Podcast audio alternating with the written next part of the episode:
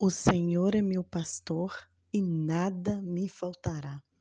Devocional de quarentena, Salmos, capítulo 23, versículo 1. Quem nunca ouviu essa frase, esse versículo, esse salmo? Com certeza, o Salmo 23 é o salmo mais conhecido da Bíblia. Porém, eu quero te dizer que muitas vezes esse salmo é compreendido e empregado de maneira errada. O salmo diz assim: O Senhor é meu pastor e nada me faltará. Ele me faz repousar em passos verdejantes. Leva-me para junto das águas, tranquila. Refrigera minha alma e guia-me pelas veredas da justiça, por amor do seu nome. Ainda que eu ande pelo vale da sombra da morte, não temerei mal algum, porque tu estás comigo a tua sombra e o teu cajado me consolam. Prepara uma mesa perante mim, na presença dos meus inimigos, e unge a minha cabeça com óleo, e o meu cálice transborda.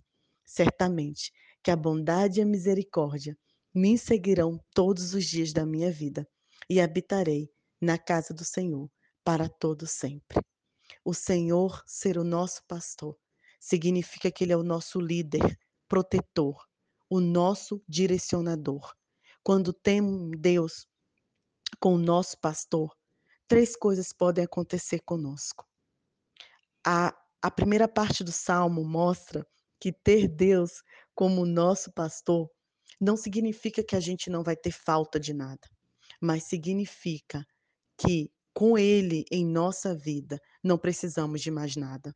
O Senhor nos satisfaz, o Senhor nos completa plenamente. Com certeza que algumas coisas nos faltarão, mesmo Ele sendo nosso pastor, mas com certeza a presença dEle nunca nos faltará.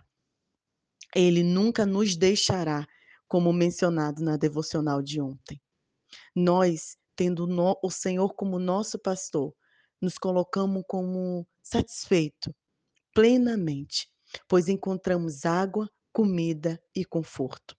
A segunda parte do Salmo, versículo 4 e 5, diz que, mesmo Ele sendo nosso pastor, nós passaremos por momentos do vale da sombra da morte, por momentos sombrios, por momentos difíceis, mas mesmo assim, Ele estará conosco, ao nosso lado, nos ajudando, nos direcionando. E por isso, nós não devemos temer a presença dos nossos inimigos.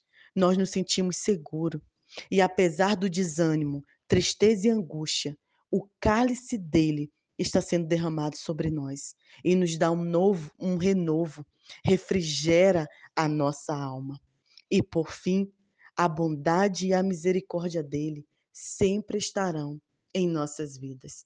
Eu quero concluir contando uma história muito conhecida de um casal de missionários que, ao retornar do continente africano, eh, ao retornar para o seu país, eles viram várias pessoas no aeroporto com várias faixas alegres e eles acharam que era para recebê-los, mas logo descobriu que aquelas pessoas estavam ali para receber um político famoso.